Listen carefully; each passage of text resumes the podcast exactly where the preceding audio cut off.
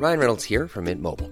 With the price of just about everything going up during inflation, we thought we'd bring our prices down. So to help us, we brought in a reverse auctioneer, which is apparently a thing. Mint Mobile unlimited premium wireless. Ready to get 30, 30, bit to get 30, bit to get 20, 20, 20, bit to get 20, 20, bit to get 15, 15, 15, 15 just 15 bucks a month. So, Give it a try at mintmobile.com slash switch. $45 upfront for three months plus taxes and fees. Promo for new customers for limited time. Unlimited more than 40 gigabytes per month. Slows. Full terms at mintmobile.com.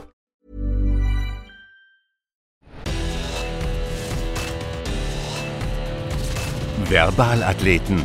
Die Stimmen von Eurosport.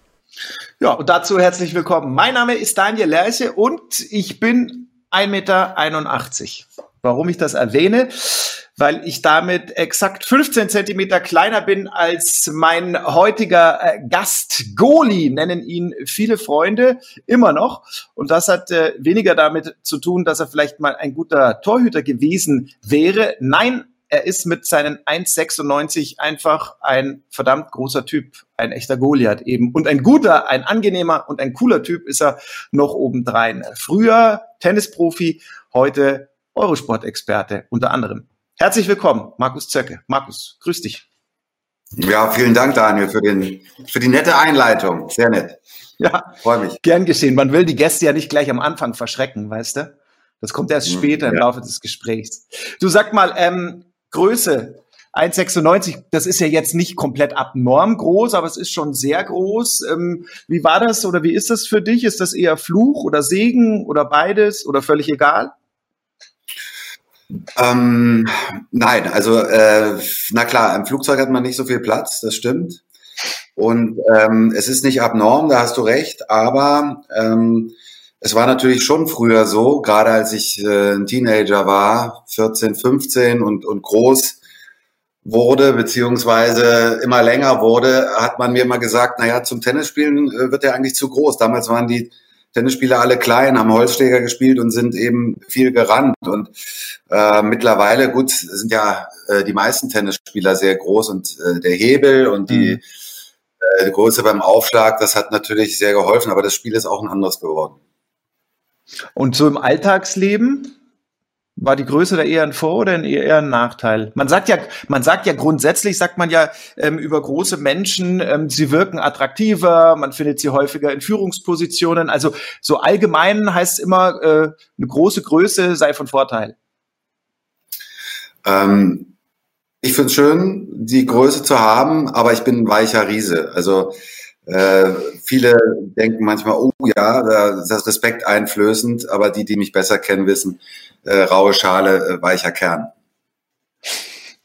Kleiner Spoiler noch sozusagen, wir hören auch gleich ja ähm, einen Lebenslauf von dir. Dein Bruder, der ist ähm, sehr viel kleiner, 1,73 Meter. Das ist aber dein leiblicher Bruder, oder? Ja, ja, der ist äh, zweieinhalb Jahre älter. Ich sage immer, wir sind wie dick und doof. Ähm, ja. Er ist der Dicke und er ist ähm, ja etwas älter und äh, kommt vielleicht mehr so nach der Familie meines Vaters. Ich äh, komme mehr nach der Mutter. Also wir sind äh, sehr verschieden, aber wir verstehen uns ausgezeichnet. Wie du groß geworden bist und ähm, durchaus auch Großes geleistet hast, das äh, fasst die Kollegin Birgit Hasselbusch jetzt nochmal für uns zusammen. Und das macht sie natürlich weder klein noch groß, sondern vor allem macht sie es schnell. Und zwar in zwei Minuten 46, wenn ich es richtig im Kopf habe. Und bitte. Hätte sein Berliner Fußballclub nicht geschlossen, als er zehn Jahre alt war, wäre Markus vielleicht nie zum Tennis gekommen. Statt Fußakrobatik hat er im Österreich-Urlaub ein paar Bälle geschlagen und den Trainer dort umgehauen. Nächste Station LTTC Rot-Weiß Berlin, wo Markus Zöcke heute Sportdirektor ist. Dazwischen liegen viele Sätze mit elf Jahren Clubmeister, mit 13 Berliner, mit 16 deutscher Vize, mit 20 deutscher Meister bei den Herren. Dann Time out, please, Gentlemen, wegen einer schweren Verletzung. Markus sah sich auf einem anderen Platz um beim Studium. Nach kurzer Zeit stand BWL bei ihm dann aber eher für Bälle wieder Longline und er verzöckte sich nicht. Profilaufbahn, beste Position in der Weltrangliste die 48, mehrfach Davis Cup Spieler. Sein wichtigstes Match dort verlor Markus Zöcke zwar, das aber in 5 Stunden und 20 Minuten bei 40 Grad, nach der Partie 5 Kilo leichter. Für Deutschland an der Seite von Boris Becker, Markus Zöckes Idol, sein Kumpel, der Taufpate einer seiner Töchter, den Markus noch aus Jugendtagen kennt, der ihn Goli genannt hat von Goliath. Kein Wunder, Zöcke ist 1,96 groß. Sein Glück kaum fassen konnte er, als Boris Becker ihm die Leitung des Mercedes Junior Teams in München anbot. Außerdem die Organisation von Schaukämpfen. Viel on Tour, aber dann liefen ein paar andere Spielerinnen auf. Innerhalb von 24 Monaten vier Frauen in Markus Zöckes Leben. Da gingen er und Becker dann auf etwas anderen Wegen, sind jetzt als Eurosport-Kommentatorin aber wieder auf demselben Pfad unterwegs. Dass er sein Hobby zum Beruf machen kann, ist für Markus Zöcke sein persönlicher Grand Slam. Die schönste Fernsehübertragung, der Sieg in Melbourne gegen Andy Roddick von Misha Zverev. Die Familie Zverev kennt Markus seit Jahrzehnten. Er nennt sich selbst Fachidiot, kann und kennt alles im Tennis. In Sachen Konzepte vorstellen, vor Sponsoren reden heißt es immer Advantage Zöcke. Dann ist er aber wieder auch sehr gerne alleine. Seine Bergtouren in Südtirol haben was Meditatives für ihn. Diesen Sommer will er sich aufs Rad schwingen und seine Stadt Berlin erkunden, vor allem den Osten. Selbst im Westen aufgewachsen mit Eltern, Kindermädchen und Bruder Frank, der mit 1,73 23 Zentimeter kleiner als Markus. Den Spitznamen Dick und Doof haben sie sich selbst verpasst. Selbstironisch also, nachdenklich, kreativ, tiefgründig, bunt, gibt nie auf, kann auch mit Rückschlägen auf dem Platz und abseits des Courts umgehen. Ausgezeichnet für besondere Jugendförderung. In der Richtung kann er vielleicht in Zukunft noch häufiger punkten. Markus Zöcker hat eben immer noch ein Ass im Ärmel. Denn wer hätte mal gedacht, dass es in seinem Club das größte deutsche Damenturnier auf Rasen vor Wimbledon geben wird. Und dazu passt auch einer von Markus Leitsprüchen. Das Gras wächst nicht schneller, wenn man daran zieht. Wow. Ja, Markus, ja, da, da, zieht, ja, ja, da zieht, da zieht das Leben in, in gut zweieinhalb Minuten zumindest in Auszügen so an, an einem vorbei. Wie, wie ist es? Ähm, äh, bringt das ähm, einen, auch ein Goliath emotional dann offensichtlich auch ins, ins Wanken, oder? Mir ist jetzt da tatsächlich ein bisschen, äh, bisschen warm geworden. Ich meine, ich, ich kenne ja Birgit, ich weiß ja, ähm, wie toll ihre Zusammenfassungen immer sind, auch bei den Grand Slam Turnieren. Das jetzt so über mich zu hören, ja, äh, berührt mich. Schön gemacht. Ähm, schönen, schönen Leitspruch finde ich das mit dem Gras ganz am Ende. Man, ähm, es wächst nicht schneller, wenn man dran zieht. Ähm, ich habe das mal gegoogelt. Das ist ein afrikanisches äh, Sprichwort und appelliert logischerweise so ein bisschen an die Gelassenheit. Ähm, bist du bist du ein gelassener, ein geduldiger Mensch? Ja. Ähm, also zumindest wirkt es so, aber äh, ich bin mit der Zeit tatsächlich, ich bin ja jetzt schon auch über 50, ich habe äh, drei erwachsene Töchter, ähm, ich bin tatsächlich ähm, etwas gelassener geworden. Geduld ist nie meine Stärke gewesen. Das ist äh, heute ganz anders. Also ähm, ich denke auch, dass äh, ich so in meiner Art und Weise auch, auch ich habe ja viel mit jungen Leuten zu tun hier im Tennisbereich und so weiter, äh, Gelassenheit ausstrahle und da bin ich auch ganz froh. Also äh, Hektik geht bei mir nicht. Was das Tennis angeht, ähm, da hattest du es ja in der Anfangsphase extrem eilig. Allerdings ähm, hast du erstmal Fußball gespielt ähm, bis zu deinem zehnten Lebensjahr und erst dann kam der Wechsel zum Tennis. Warum? Was ist da genau passiert? Ähm, na, das ist eigentlich relativ simpel. Also nach der Schule sind wir halt, mein Bruder und ich, immer kicken gegangen. Das äh, war mhm. so. Und dann wurden wir mal angesprochen und dann haben wir für einen Verein gespielt, ein kleiner Verein. SG Rupenhorn hieß der. Und äh, der schloss, warum weiß ich gar nicht mehr. Und ähm, so kam ich dann im Urlaub mal zu meiner ersten Trainerstunde und dann hat es nochmal ein Dreivierteljahr gedauert, bis ich dann hier in den Rot-Weiß gekommen ist, der quasi ja heute wieder mein Zuhause ist und damals mein Zuhause war. Und das ist der Club, für den ich brenne, für den ich immer gespielt habe. Und ähm, dann habe ich das ganze Thema relativ schnell gelernt. Also ich war fast elf, als ich angefangen habe, Tennis zu spielen. Und das ist natürlich sehr, sehr spät. Das ist spät, ähm, äh, zumal wenn man sich dann überlegt, dass es äh, ja wirklich ruckzuck ging letztlich, ja, ähm, so von der ersten Filzballberührung, sage ich jetzt mal, bis ähm, zur deutschen Meisterschaft, äh, da lagen gerade mal wahrscheinlich nicht mal zehn Jahre dazwischen. Also du kanntest ja erstmal wirklich nur einen Weg, nämlich steil bergauf. Ja, äh, das ist tatsächlich so. Ich habe äh, das Glück gehabt, hier im Club mit Reinhard Pieper einen sehr, sehr guten Trainer gehabt zu haben.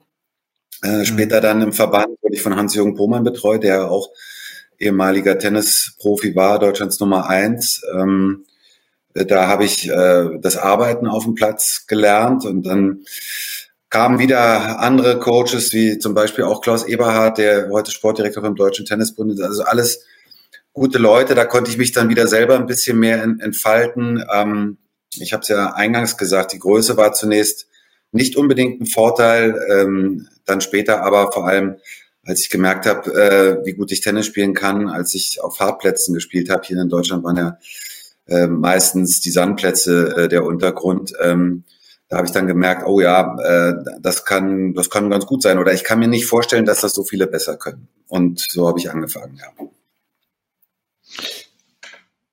Also zehn Jahre äh, hat es gedauert, bis du sehr weit oben angekommen warst. Ähm, jetzt verstehe mich nicht falsch, aber ähm, wenn man es jetzt, weiß ich, vergleicht beispielsweise mit mit Boris Becker, ja, ähm, der hat halt dann ähm, den den ganz großen Schritt noch geschafft. Äh, ähm, denkt man da manchmal drüber nach, so was wäre denn gewesen, wenn ich nicht erst mit elf mit diesem Tennis angefangen hätte? Ähm, das hat damit nichts zu tun. Ich habe vielleicht äh, am Anfang hat mir so ein bisschen die Turniererfahrung gefehlt. Das äh, bestimmt ja. bei größeren Turnieren, weil ich eben aus den internationalen Jugendturnieren keine Erfahrung hatte. Und ähm, mhm. am Ende äh, ist es egal, ob ich jetzt spät angefangen habe ähm, oder ob ich mit vier Jahren angefangen habe. Ähm, es ist nur immer wieder auffällig. Ich sehe es ja auch hier im Club, die Kinder fangen spätestens an, wenn sie zur Schule gehen. Das ist auch das richtige Alter mit sechs Jahren. Ähm, bei mir ging das ganz einfach später los und ich ähm, glaube nicht, dass ich am Ende hinten raus besser gewesen wäre, wenn ich früher angefangen hätte. Ähm, also das beschäftigt dich heute nicht mehr, diese Frage. Nö. Bist du sonst, äh, bist du sonst ein, ein Grübler, ein nachdenklicher Mensch? Ja, naja, ja, man, ähm, also bin ich, denke ich, ohnehin, aber sicherlich auch ähm, durch den Tennissport habe ich das äh, Grübeln äh, vertieft. Ähm, man ist halt die ganze Zeit mit seinen Gedanken alleine. Es ist ja auch nicht so, dass man auf dem Platz dann immer äh, nur sich überlegt, was man als nächstes macht. Da schießen einem ja äh, teilweise ganz skurrile Gedanken in den Kopf und man will sich auch mal ablenken. Man, man will irgendwie vielleicht auch mal an was Lustiges denken, um, um Druck abzulassen. Und dann ist es doch wieder, sage ich mal, die, der kurze Augenblick, in dem man sich überlegt, einen, einen Ast zu machen oder welche Ecke man eben nimmt, um äh, wo der Aufschlag hin soll. Dieses viele alleine Reisen, das hat mich schon äh, ja zu einem zu einem äh, Menschen werden lassen, der eben auch mit sich selber ganz gut klarkommt. Äh, ich musste das ja. Ähm, am Anfang bin ich viel alleine unterwegs gewesen. Und ähm, ich bin auch heute gerne alleine teilweise unterwegs, natürlich nicht immer. Aber, aber was macht letztlich für dich den, den Charme des Alleinseins denn aus? Ähm, ich, ich mag die Ruhe einfach. Ähm, hm. Das ist äh, zum Beispiel auch, wenn wir kommentieren, äh, das ist fantastisch. Äh, in Paris, in New York, in Melbourne. Und ähm, man kriegt so viele Eindrücke und äh, da sind so viele Menschen. Ich, ich muss dann zwischendurch aber mal irgendwo in die Ecke, am besten, wo kein anderer ist, um, um mich wieder ein bisschen zu erden. Also ich, ich kann zu viel Trubel einfach nicht, nicht leiden. Und dann hat ja letztlich diese, diese, diese Einzelkämpfer-Sportart, sage ich jetzt mal, Tennis auch ähm, ganz gut zu dir äh, gepasst. In diesem Zusammenhang fällt mir gerade ein Zitat von dir ein. Du hast mal gesagt, auf dem Platz musst du deinen Gegner hassen. Warum? Äh, ja, naja, gut. Also das, das ist übrigens nicht so schwer, wenn man ähm, Temperament hat und das habe ich und ich äh, bin auch sehr emotional.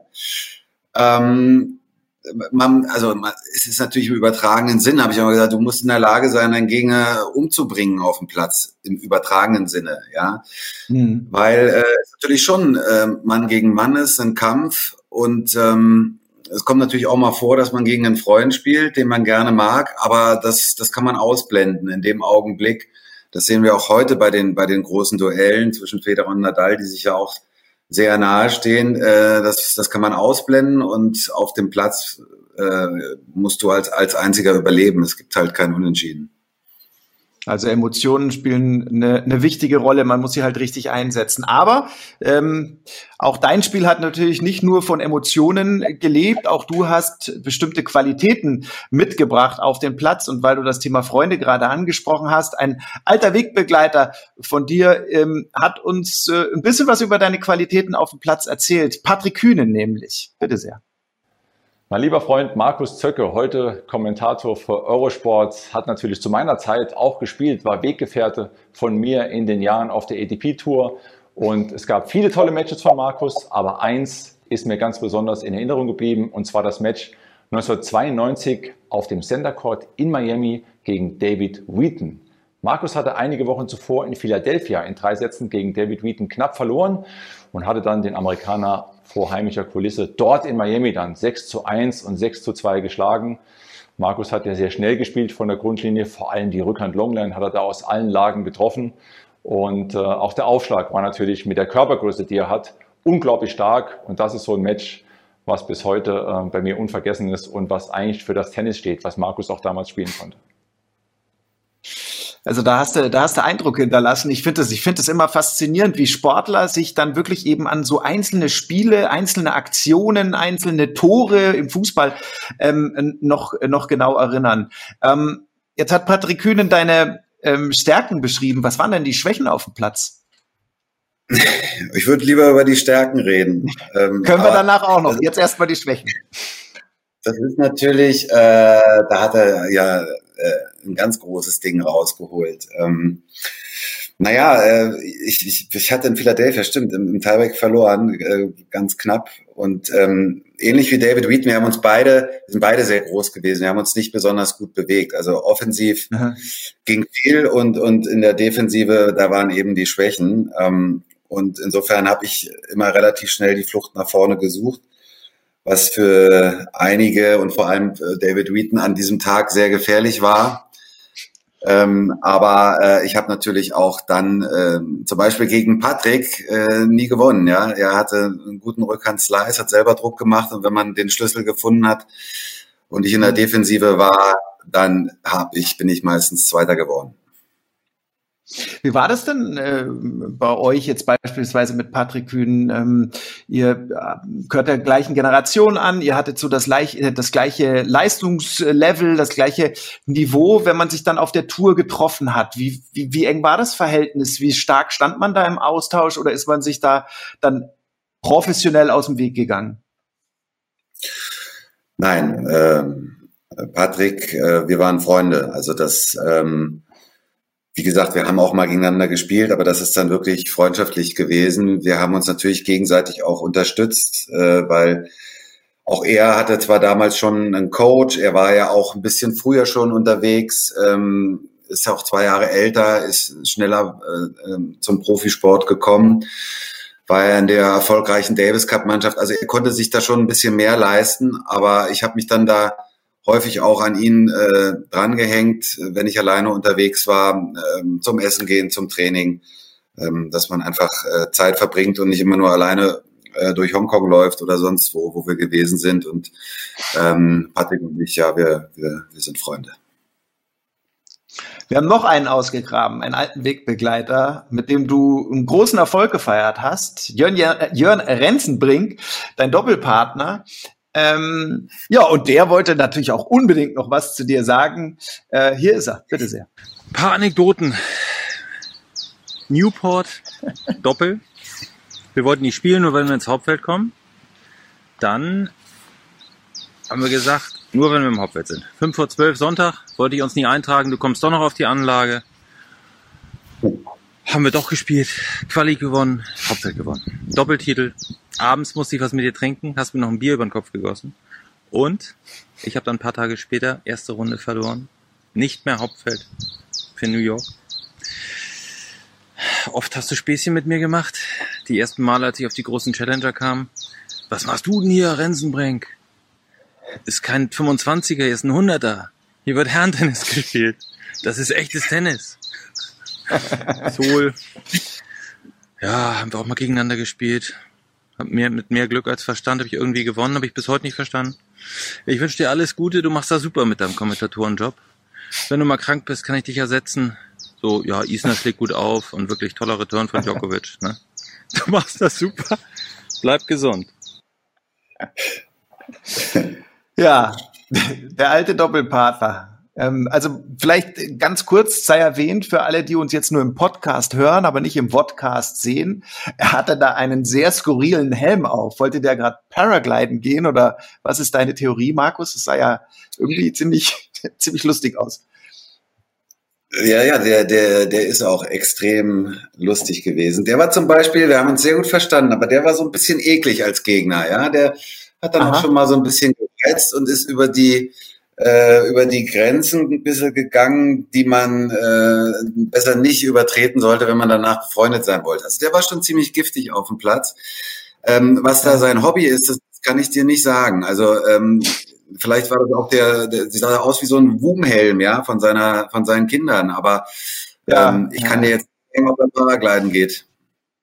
Du, vielleicht hat er einfach nur Angst, dass ihm der Himmel auf den Kopf fällt. Ja, zurzeit äh, es kursieren so viele Verschwörungstheorien, man man weiß es nicht. Aber wenn du sagst, ähm, der hatte so ein paar Aktionen drauf, ähm, wo es schwierig sein konnte, danach noch befreundet zu sein. Was waren das so für Aktionen? Also äh, war das jetzt extremer Dirty Talk oder oder äh, gab es äh, noch fiesere Sachen? Jetzt musst du aus dem Nähkästchen plaudern. Du hast es geöffnet.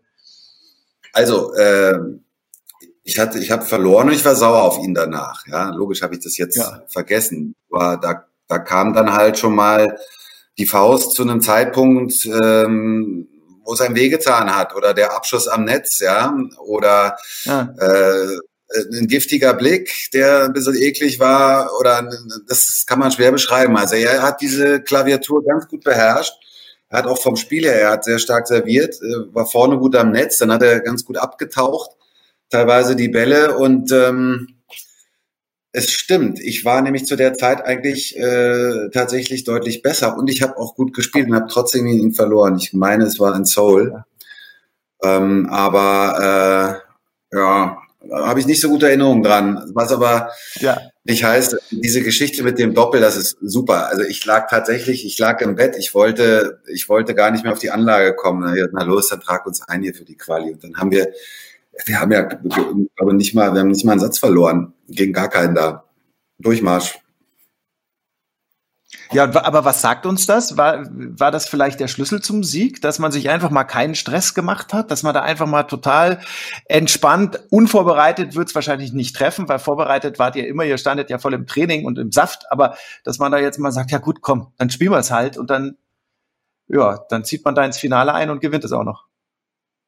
Und zwar glatt auch noch. Also wir haben da gespielt wie die ja. Teufel. Das ist äh, auf Rasen. Ne? Und ähm, wie gesagt, wir sind beides gute Aufschläger. Äh, klar waren wir locker, aber das war ich eigentlich sowieso. Mein Einzelranking ist ja so schnell nach oben gegangen, dass mein Doppelranking nicht hinterherkam und ich äh, sehr wenig Doppel gespielt habe. Darum mussten wir da auch in die Quali. Eigentlich schade im Nachhinein, aber wir waren natürlich total entspannt. Wir hatten einen guten Lauf. Ähm, wir haben uns gut verstanden. Neben dem Platz ist ja auch immer wichtig, dass man sich nicht irgendwo langweilt. Ich weiß gar nicht, Newport äh, habe ich jetzt nicht so spannende Erinnerungen an den Ort.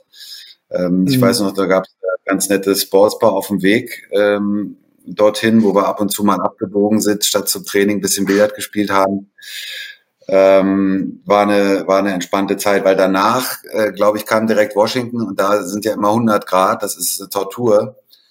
Ähm, da waren wir eigentlich eigentlich ganz froh, dass wir lange in Newport waren.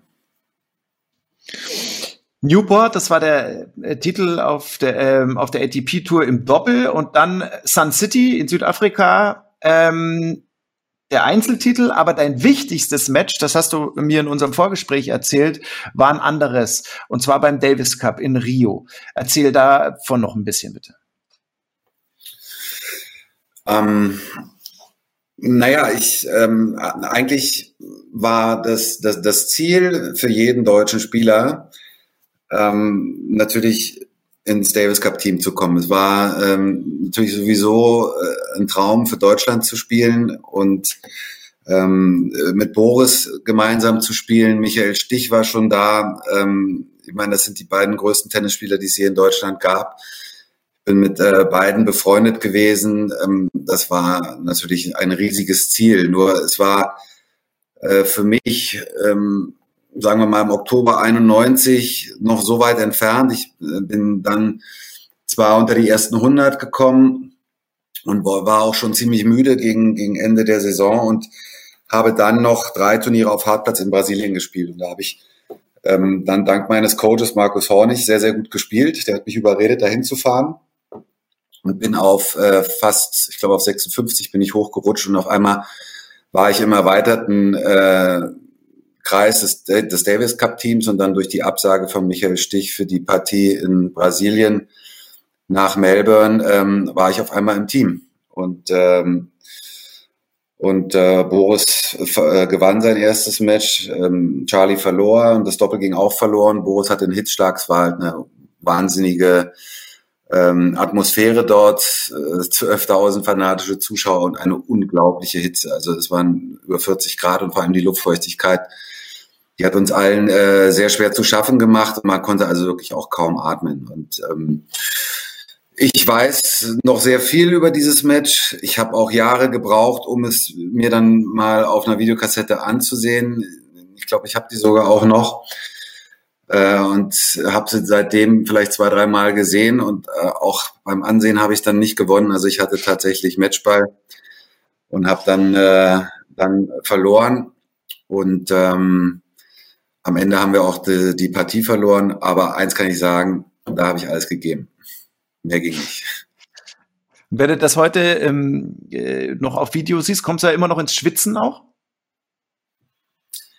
Also ich habe es ja, wie gesagt, ähm, ich glaube, da, da hatte ich, war meine erste Tochter geboren, da habe ich, habe ich mir das angeguckt, ich, weil ich es wiedergefunden habe, weil wir umgezogen sind oder äh, hm.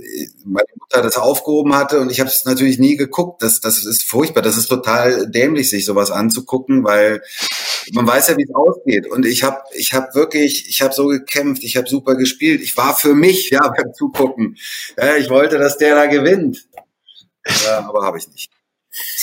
Fünf Satz, fünf Satz Niederlage muss man dazu sagen. Du hattest Matchball und der letzte Satz, den letzten Satz hast du fünf zu sieben verloren.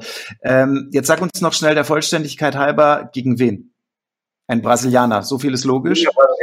Äh, Jaime Onchins, ähm, der hatte, wie okay. gesagt, auch schon die Stäb geschlagen und ähm, der war gut, der stand auch vor mir in der Weltrangliste, 20 Plätze. Ähm, leider hat er einen schweren Schicksalsschlag gehabt. Äh, anschließend, wie ich gehört habe, also sein, sein bester Freund ist beim Autounfall ums Leben gekommen und er ist davon nicht erholt. Also er hat äh, kurz danach eigentlich aufgehört, Tennis zu spielen. Wie war, wie war das äh, für dich jetzt mal nochmal abgesehen vom sportlichen ähm, Davis Cup? Das ist ja dann schon auch der Schritt ins Rampenlicht. Also äh, du hast ja schon gesagt, Boris Becker, Michael Stich, das war so deren Zeit. Ja, äh, Stich hatte da ja auch schon Wimbledon gewonnen, also war ja jetzt auch nicht äh, irgendwer, sondern es waren beides die Weltstars schlechthin. Auf die fiel halt sehr viel Sonne und links und rechts. Ähm, ja, da blieb nicht viel Licht übrig, glaube ich. Also ich kann mir vorstellen, jetzt äh, für Jungs wie, wie dich und, und, und Patrick Kühnen und so weiter und so fort, natürlich war da Interesse da, aber äh, Becker und Stich, ähm, das war ja das große Thema. Wie war es so ins Rampenlicht zu treten dann? Ähm, Deutschland schaut dir auf den Schläger, wenn du da eben im Davis Cup aufschlägst? Haha. ähm, naja, du sagst es. Ich meine, äh, Tennis war auf seinem, auf seinem Höhepunkt durch, durch Boris mhm. und Steffi und recht. Michael kam ja durch seinen Wimbledon-Sieg 91 äh, in, auch da ganz vorne rein und äh, ich weiß noch die Quote damals, äh, es war leider nicht Eurosport, es war ein anderer Privatsender. Ähm, es haben mein Match, also haben zwölf Millionen geguckt. Ich meine, ich war die Nummer 50 in der Welt. Ich war ein äh, brauchbarer Spieler. Ähm, ich habe Boris Becker ersetzt äh, an diesem Tag. Und ähm, die Leute haben Tennis geguckt, zwölf Millionen. Wenn man das heute mit unseren Quoten vergleicht, ähm, das, äh, da hatten in einem Grand Slam Finale zum Teil äh, mit mit Angie Kerber zwei Millionen. Das ist, äh, mhm. das war Wahnsinn. Ähm, ich konnte das sehr gut ausblenden, ähm, weil eben die äh, Umstände so schwierig waren. Es, es blieb mir gar nichts anderes übrig, als alles komplett abzuschalten, weil die Zuschauer so aggressiv gegen mich waren. Die Hitze war schlimm. Ähm, ich weiß, dass Niki Pilic es gut meinte mit mir auf der Bank und mir äh, äh, Tipps gegeben hat. An Einsatz kann ich mich immer noch erinnern. Ähm, Goalie, ich sage ihn zu dick, magst du erster Aufschlag drin, du kannst schlagen jede Spieler in der Welt. Daran kann ich mich noch erinnern. Ansonsten ähm, war ich ziemlich ausgeblendet und gut, sowas lernt man ja dann auch. Ich habe ja auch schon vorher im Fernsehen gespielt, auf großen Plätzen gespielt. Ja. Hatte kurz vorher gegen, gegen Lendl verloren, ähm, in Melbourne auf einem, auf einem großen Platz auch. Also ähm, ich konnte das gut, gut zur Seite schieben. Aber hast du das im Anschluss dann auch gemerkt, dass äh, von der Öffentlichkeit mehr Interesse auf dich ähm, eingeprasselt ist? Ich war auf der Titelseite der BZ, mein Lieber. Ja.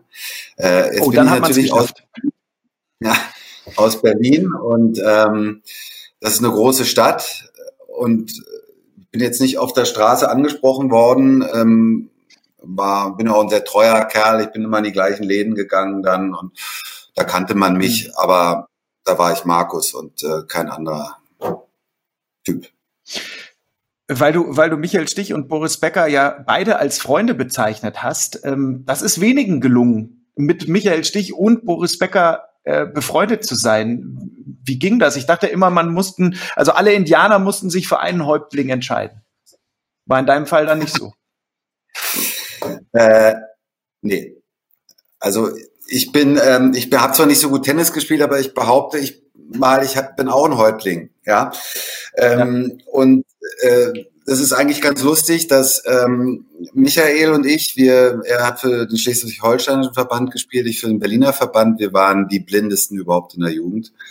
Und wir haben uns häufig in den Trostrunden dann getroffen bei deutschen Meisterschaften, manchmal dann auch im Endspiel. Also wir waren so äh, die Besten von den Schlechten. Und ähm, mhm daher kennen wir uns schon sehr lange und das ist eine Verbindung, die einfach bis heute gehalten hat. Äh, Boris, der war ja, der war ja schon sehr früh sehr gut. Das kam ja alles erst erst später ähm, dann dazu. Insofern habe ich die beiden in Etappen kennengelernt und ähm, dann am Ende waren das große Rivalen und ähm, ja, sie sind auch einfach sehr verschieden. Aber da ich kompatibel bin, äh, mag ich beide sehr.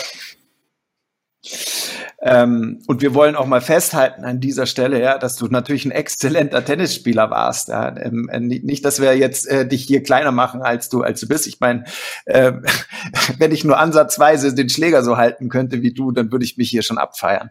Ähm, Boris Becker, echte Freundschaft, Taufpate einer deiner Töchter. Da möchte ich jetzt kurz einen Schwenk einlegen, weil wir haben es in deinem Lebenslauf gehört. Innerhalb von zwei Jahren bist du zu vier Frauen gekommen. Wie das? Ja. Ja, ich weiß, äh, da, da staunt man so ein bisschen. Ähm, das liegt zum einen daran, dass meine Frau damals eine Tochter mit in die Ehe gebracht hat und ähm, unsere erste gemeinsame Tochter dann äh, sehr schnell nach unserem Kennenlernen kam. Also wir waren mhm. uns Ende November kennengelernt und Anfang November im draufkommenden Jahr ähm, kam dann schon unsere erste gemeinsame Tochter äh, zur Welt. Und dann hat sie mir erklärt, dass man während der Stillzeit nicht schwanger werden kann. Und ein Jahr später, am 19. Oktober, ähm, kam dann meine letzte Tochter zur Welt. Und äh, so war ich vom Kennenlerntag, 27. November bis 19. Oktober, zwei Jahre später, hatte ich dann äh, das Haus voller Mädels. Schöne Geschichte. Und von einer ist Boris Becker, wie gesagt, äh, der Taufpate. Ihr wart also sehr eng befreundet, seid dann äh, auch jahrelang getrennte Wege gegangen und ähm, seid jetzt so wieder aufeinander gestoßen, nämlich äh, weil ihr wieder im gleichen Team spielt, nämlich im Team Eurosport. Wie ist das Verhältnis heute? Wir sind, wir sind gute Kollegen und äh, wenn wir ähm, uns bei den Grand Slam Turnieren treffen, essen gehen, von früher sprechen, äh, wenn man Boris dann in die Augen guckt, äh, mein Gott, wir, wir haben dieselbe Leidenschaft geteilt. Natürlich auf einer anderen Ebene, aber wir haben viel Zeit miteinander verbracht auf Turnieren. Beim Davis Cup. Ähm, ich habe dann ähm, das große Glück gehabt, dass er mich äh, engagiert hat, nachdem ich aufgehört habe, Tennis zu spielen. Habe sieben Jahre für ihn gearbeitet, ähm, eine tolle Zeit gehabt. Äh, wir waren dann am Ende dieser Zeit nicht äh, immer einer Meinung. Es war okay, auch äh, dass das auseinanderging, ähm, haben uns dann eine Zeit lang aus den Augen verloren. Äh, umso schöner ist es, wenn man sich jetzt mal wieder trifft. Aber ähm, Boris ist äh, ein starker Kerl, einer, der sehr viel geben kann. Aber er hat auch eine sehr harte Seite. Die habe ich dann gegen Ende meiner Tätigkeit für ihn auch gespürt. Und ähm, insofern äh, war das so ein kleiner äh, oder war, war das eine Zeit, die ähm, nicht so schön war, auf jeden Fall nicht für mich äh, im Nachhinein, aber alles Jahre zurück. Sehr harmonisch war ja dein äh, Verhältnis äh, zu ähm, einem sehr geschätzten Ex-Kollegen, nämlich zu Alex Antonic. Und ähm, natürlich hat auch er uns sofort einen Gruß geschickt, als wir darum gebeten haben.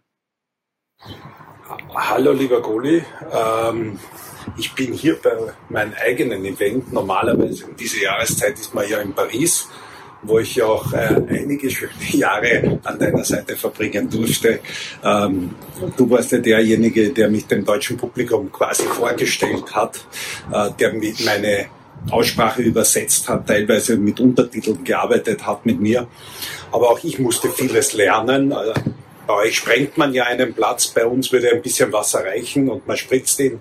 Und so Kleinigkeiten haben wir uns heute immer wieder ausgemacht, die sogenannte Berliner Schnauze und Nösi. Ich muss ganz ehrlich sagen, du gehst mal ein bisschen ab, ja, aber ich hoffe, es geht dir gut bei Eurosport. Du hast einen netten Kollegen wieder gefunden und ich lebe hier, du weißt, äh, ich, ich lebe meinen Teamtraum in Österreich weiter bei Servus TV, ja. Lieber Goli, alles Gute, du bist mein allerliebster Kollege. Ja, also Alex Antonic, oh. natürlich musste er diesen Fremdsender sagen, ja, der, der musste erwähnt werden und er musste sich vor diese, vor diese Werbebande stellen. Aber geschenkt. Das hörte sich, ähm, was er so über dich gesagt hat, das hörte sich nach echter, wie sagt man neudeutsch, nach echter Bromance aus, so nach einer echten dicken Männerfreundschaft. War sie das? Naja, wir sind ja, wie gesagt, auch aus derselben Spielergeneration natürlich. eher. ja er ähm, hat ja genauso äh, wie ich am besten auf Hartplatz gespielt. Wir haben also auch schon zu Spielerzeiten sehr viel Zeit miteinander verbracht. Ein ähm, sehr lustiger Kerl, ja, der einem mhm. manchmal auch so ein bisschen auf die Nerven gehen kann, weil er sehr viel redet. ähm, aber wir haben uns, wir haben uns sehr gut ergänzt. Wir waren noch nicht immer einer Meinung und ähm, er hat ja so ein bisschen Schwierigkeiten, sich zu konzentrieren. Das ist so ein bisschen meine Stärke und er, er, er redet so, wie der, wie der Schnabel wackelt. Aber ähm, ich konnte mich gut auf ihn einstellen und das, was unheimlich Spaß gemacht hat, war eben so, dass wir als beides, als ehemalige Spieler da sehr gut fachsimpeln konnten und äh, äh, wir haben auch beide, glaube ich, einen ganz guten Humor, haben uns da gegenseitig auf die Schippe genommen. Äh, eine sehr, sehr spaßige Zeit und klar, wir, wir haben ja auch teilweise uns die Nächte um die Ohren gehauen und, und da die Matches zusammen kommentiert über Stunden und so weiter. Äh, wir, wir kennen uns lange, also der Alex, ja, muss ich schon sagen, das ist ein, ein echter Kumpel und äh, es ist ein bisschen schade, dass er, dass er weg ist. Hat sich aber, glaube ich, da gut aufgestellt und ich kommentiere heute auch gerne mit, mit anderen und auch mit dem Benny, mit dem ich jetzt viel mache. Ähm, ja, aber hat riesen Spaß gemacht mit Alex. Aber weil du, weil du sagst, dass er, dass er ein extrem lustiger Typ ist, gibt es vielleicht eine, eine Anekdote, die dir besonders im Gedächtnis geblieben ist von Alex Antonic? Irgendein Erlebnis? Also eins, das, das du an dieser Stelle auch erzählen kannst. Ja, ja, klar. Das, das ist jetzt auch nicht meine Stärke, hier Spontanität. Äh, es gab so viele Lacher mit ihm.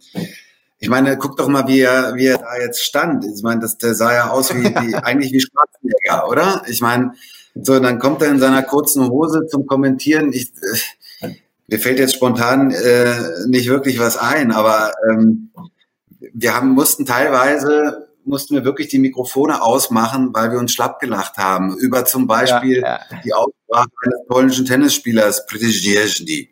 Ja, der, der, der heißt wirklich Przezdzierzny. Ähm, aber das, der, der kam neu irgendwie auf den Plan. Wir haben den, wir haben den Namen äh, gar nicht gekannt. Und jetzt wusste Alex genau, weil ich natürlich immer äh, die Leute begrüßt habe und äh, er wusste genau, ich muss diesen Namen aussprechen. Und er hat natürlich darauf gewartet, dass ich den falsch ausspreche oder den konnte man nur falsch aussprechen. Ich weiß gar nicht mehr, wie der geschrieben wird. P R D Z Y. Also da sind da sind erstmal zehn Vokale, also gar keine Chance, richtig auszusprechen, ja. Und dann hat er sich natürlich gefreut, dass ich jetzt dann äh, diesen Namen aussprechen musste und hat sich schon weggeschmissen und ich musste natürlich dann auch lachen in dem Augenblick, wo ich Przezhny gesagt habe. Und da konnten wir uns dann äh, tatsächlich auch äh, lange drüber bepfeifen. Also wir haben, äh, wir haben lange da noch, eine halbe Stunde haben wir uns richtig weggeschmissen. Ja? Und ein Wort gab es andere. Natürlich off-air. Ja, aber das ist natürlich, das ist ja extrem viel wert einfach, wenn man zusammen lachen kann, also in jeder Beziehung, äh, egal ob das jetzt äh, eben äh, die berufliche oder die private Beziehung ist. Ich glaube, wenn man einen gemeinsamen Humor teilt, äh, dann ist ja extrem viel gewonnen. Dann kann ich eigentlich nicht so viel schiefgehen. Und das scheint bei euch ja der Fall gewesen zu sein. Wenn du dich so zurückerinnerst, ähm, an das äh, Kommentieren muss jetzt nicht nur mit Alex Antonic sein, aber äh, gibt so ein paar Matches, ähm, die dir da besonders äh, im Kopf geblieben sind, wo du, wo du sagst, so, das waren so Sternstunden? Ja, auf, auf diesen äh, langen Strecken bei den Grand Slams, da gibt es natürlich einige, aber ich kann mich sehr gut erinnern, äh, dass Alex und ich und die Birgit hat es am Anfang ja auch schon in der Zusammenfassung gesagt, äh, wir haben äh, Misha Zverev äh, gegen Andy Murray ähm, kommentiert, als äh, mhm. Misha gewonnen hat. Ich weiß es nicht mehr, ich glaube, es waren vier Sätze, aber es war ein unglaubliches Match. Ich habe eine sehr, sehr lange Verbindung äh, zur Zverev-Familie, weil wir Misha schon als Zwölfjährigen damals ähm, mit der Firma von Boris betreut haben. Und da gehen natürlich dann die Emotionen mit. Er ist im Sog seines Bruders ähm, nun äh, richtig nach vorne gekommen. Er war ja auch ein großes Talent, war bei den Junioren die Nummer eins, ist so ein bisschen hinter diesen ganz großen Erwartungen geblieben und hat dann in diesem fantastischen Match ähm, äh, Murray geschlagen und da sind wir richtig aus dem Sattel gegangen und ähm, das hat richtig Spaß gemacht. Da vergisst man sich dann, man verliert sich. Es ist völlig egal, ob man, da, da, da denkt man nicht mehr dran, dass man äh, ein Mikro auf dem, am, am Mund hat und äh, es geht einfach von alleine. Das hat, das hat schon richtig Spaß gemacht. Und äh, auch das Match Istumin gegen Djokovic äh, im selben Turnier, äh, wo Djokovic verlor, das war ähnlich. Das ist natürlich immer toll, so ein Upset, äh, was man nicht erwartet. Eurosport ist ja nur ein Standbein für dich. Ähm, ich sag mal so, hauptberuflich bist du Club- und äh, Sportdirektor. Ähm, das LTTC Rot-Weiß in Berlin haben wir vorhin auch schon angesprochen. Was ist reizvoll für dich an diesem Job? Ähm, du meinst jetzt den, äh, den äh, Club- und Sportdirektor oder den Kommentator? Den Club- und Sportdirektor. Okay. Also, Kommentator habe ich schon ähm, verstanden. Das ist mir, äh, das Kommentieren ist mir wahnsinnig wichtig. Es, es macht mir total Spaß. Ähm, äh, man bleibt sowas von am Ball. Nach diesen 14 Tagen Grand Slams ist man wie neu aufgeladen mit Tenniswissen. Mhm. Aber es ist eben ähm, eine Sache, die ein paar Wochen im Jahr sind und ich muss äh, noch ein bisschen Geld verdienen und hatte hier auch das große Glück vor sieben Jahren ähm, angesprochen worden zu sein, äh, hier diesen Posten zu übernehmen, zunächst als Sportdirektor. Der Clubdirektor ist dann noch dazugekommen. Ähm, aber da weiß ich auch nicht, ob ich mir so einen Gefallen mitgetan habe, weil ich äh, natürlich schon sehr sportlastig und sportaffin bin. Und äh, das ist hier mein, mein Club. Ich bin hier groß geworden. Ich habe hier den ersten Ball geschlagen. Ich habe nie für einen anderen Club gespielt, auch zu meiner Profizeit nicht. Ich bin nie gewechselt. Ich hatte einmal ein unverschämtes Angebot aus Halle äh, vom, vom Gary Weber, ähm, was man dann, äh, wo aber dann hier der Rot-Weiß gleichgezogen hat, sodass ich da geblieben bin. Äh, hier war einiges im Argen. Ähm, der Club ähm, wird jetzt hier Schauplatz der Bad 1 Aces äh, in vier Wochen sein, wo zum Beispiel auch Sascha Zverev kommt und Dominik Thiem, ein TV-Format. Was ich hoffe, was auch bei Eurosport läuft. Ähm, und ähm, ja, das ist jetzt hier so ein Abschnitt meines Lebens, wo ich mithelfen konnte, diesen Club wieder aufzubauen. Er hatte große Schwierigkeiten und jetzt sind wir wieder da. Das macht mich sehr stolz und äh, es ist mein Club. Ihr seid, ihr seid vielfach für eure Jugendarbeit äh, ausgezeichnet worden, auch ähm, während du äh, bei, bei Rot-Weiß bist eben. Wie, wie viel bedeutet dir das? Ich habe ja gerade gesagt, der, der Club war in Schwierigkeiten. Wir haben auf Sport gesetzt, auf unsere eigene Tennisschule, haben die ausgebaut, verbessert. Und mhm. äh, der Club hier, der Rot-Weiß, hat eine wahnsinnige sportliche Tradition. Und wir haben in unserer Satzung als Gründungszweck die Pflege des Tennissports und auch die Förderung der Jugend äh, mit drin. Also das ist der Grund, warum dieser Turnierclub hier gegründet wurde und um Turniere zu veranstalten. Und ähm, das ist natürlich der Part, der auch am meisten Spaß macht. Ähm, wir haben, sind mit dem grünen Band ausgezeichnet worden. Wir haben den, den Senatspreis für die beste Jugendarbeit mehrfach hintereinander gewonnen. Ähm, ganz wichtiger Aspekt, die Jugend ist unsere Zukunft. Wir haben hier viele Kinder, viele Familien auf der Anlage. Ich sage immer wertige Mitglieder, Familien, die auch wirklich alle Tennis spielen und keine Karteileichen. Ähm, mhm. ähm, es ist natürlich schon irgendwo auch ein exklusiver Club, aber ich sage immer ein sportlich exklusiver. Man kann hier auf der Terrasse atmen. Ist aber auch äh, ganz schön viel Tennis in deinem Leben, oder? Also äh, Eurosport, dann das Clubleben. Wird es manchmal auch zu viel Tennis? Äh, ja, auf jeden Fall. Ähm, aber ich kenne mich da einfach am besten aus und ähm, es gibt natürlich hier äh, auch ganz verschiedene Tätigkeiten. Ähm, zum Beispiel so ein schönes Brandschutz, Brandschutzkonzept für das Steffi Graf Stadion was wir erstellen äh, müssen, um hier eine Veranstaltung stattfinden lassen zu können. Da habe ich dann halt mal 50 Türen fotografiert. Und dann ist es doch wieder ganz schön, wenn man kommentiert oder wenn man bei der ersten Mannschaft zuguckt und ein bisschen über Tennis redet. Ähm, ja. Und ähm, es ist ja, es ist Fluch und Segen. Es verfolgt äh, mich mein ganzes Leben. Und ähm, auch als Spieler gab es natürlich äh, Dinge am Tennis, die ich nicht mochte. Ja, ich hatte immer Heimweh oder viel Heimweh. Ähm, aber am Ende, äh, ja, faszinierend. Ich habe heute auch wieder mit einem Freund Tennis gespielt, heute früh um acht. Ähm, ich habe den Ball so gut gefühlt, äh, hat einfach Laune gebracht und meinem, meinem Partner heute früh auch. Wie oft spielst du noch? Gehst du, gehst du regelmäßig noch Tennis spielen? Ja, jetzt, äh, ich habe tatsächlich wenig gespielt. Wir haben hier letztes Jahr sehr viel äh, zu tun gehabt, nicht nur Club intern. Wir haben, wir haben hier das, das Turnier an Land gezogen. Ähm, natürlich will ich auch nicht äh, hier Tennis spielen. Äh, dann sagen die Mitglieder, guck mal, der hat nichts zu tun, der, der spielt, äh, der spielt hier Tennis. Also ich versuche das dann immer so an den Rand zu legen. Also morgens früh um acht, da war ich etwas faul in letzter, nein, in letzter Zeit geht's schon wieder, aber ähm, im letzten Jahr will ich mal sagen, habe ich habe ich sehr sehr wenig gespielt und jetzt habe ich auch das erste Mal ein bisschen gebraucht, um wieder so ein bisschen in den Schlag zu kommen, ähm, aber ich treffe den Ball jetzt wieder ganz gut, das macht mich zufrieden.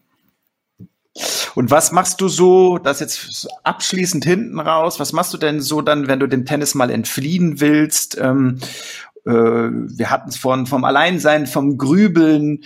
Ähm, wie kommst du denn diesen Hobbys dann nach? Ähm, ich fahre fahr gerne Fahrrad. Das habe ich jetzt so für mich entdeckt, weil ich leider nicht mehr joggen kann aufgrund ähm, meiner Problematik mit meinen Knien. Ähm, Fahrradfahren, das klappt gut. Ich äh, gehe unheimlich gerne ähm, äh, im, im Sommer in die Berge, das, das hat die Birgit ja auch schon gesagt. Äh, ja, ich Grübeln klingt manchmal auch negativ. Ähm, das, das darf es natürlich nicht werden. Ich, ich neige auch manchmal, mir dann über gewisse Dinge zu viele Gedanken zu machen, was, äh, was man eigentlich nicht tun sollte. Da wäre dann auch wieder Ablenkung gefragt. Aber ähm, es ist, wie es ist. Ich kann das nicht verhehlen. Ich, ich brauche die Ruhe. Ich brauche auch das Alleinsein oder mal die Einsamkeit, ähm, äh, um, um mich wieder irgendwie aufzuladen. Das, das, ist, das ist ein Teil meines Wesens. Also wenn andere sich äh, im Restaurant an einen Tisch dazusetzen, weil sie jemanden kennen, ähm, würde ich immer an den letzten hinten links in die Ecke gehen, um äh, meine Ruhe zu haben. Das, das ist einfach so, das ist eine Typsache und ich fürchte auch, äh, dass ich das nicht mehr ändern äh, kann und auch will. Und ich finde, Markus, das ist auch überhaupt nichts, wofür man sich ähm, schämen müsste oder ähnliches. Im, im Gegenteil. Also äh, ich finde, es ist eine, eine, eine Stärke. Es zeichnet, zeichnet Menschen aus, die auch alleine sein können, die auch äh, sich selbst manchmal genug sind. Und über Grübler, ja, äh, das nur noch abschließend, sagt man, sie sind die intelligenteren Menschen. Das gebe ich dir jetzt einfach mal, gebe ich dir jetzt einfach so mit. Kannst du mal drüber nachdenken. Ähm, Sag ich das war's dann auch. genau. Vielen Dank, Markus Zöcke. Ich hoffe, es hat dir Spaß gemacht, dieses Interview. Hat mir Spaß gemacht, äh, Daniel. Ich danke dir herzlich. Hat, hat echt Spaß gemacht. Danke und ähm, danke natürlich auch euch, die ihr uns zugeschaut oder zugehört habt. An dieser Stelle der Hinweis für alle, die uns äh, nur zugehört haben, den Podcast, den gibt's auch als Vodcast und den wiederum findet ihr auf eurosport.de. Einfach mal reinklicken. Ja, das war's dann auch von dieser Stelle. Wir freuen uns schon auf die nächste Episode der Verbalathleten und wir freuen uns auf euch und hoffen, dass ihr dann wieder mit dabei seid. Bis dahin, macht's gut. Servus. Tschüss.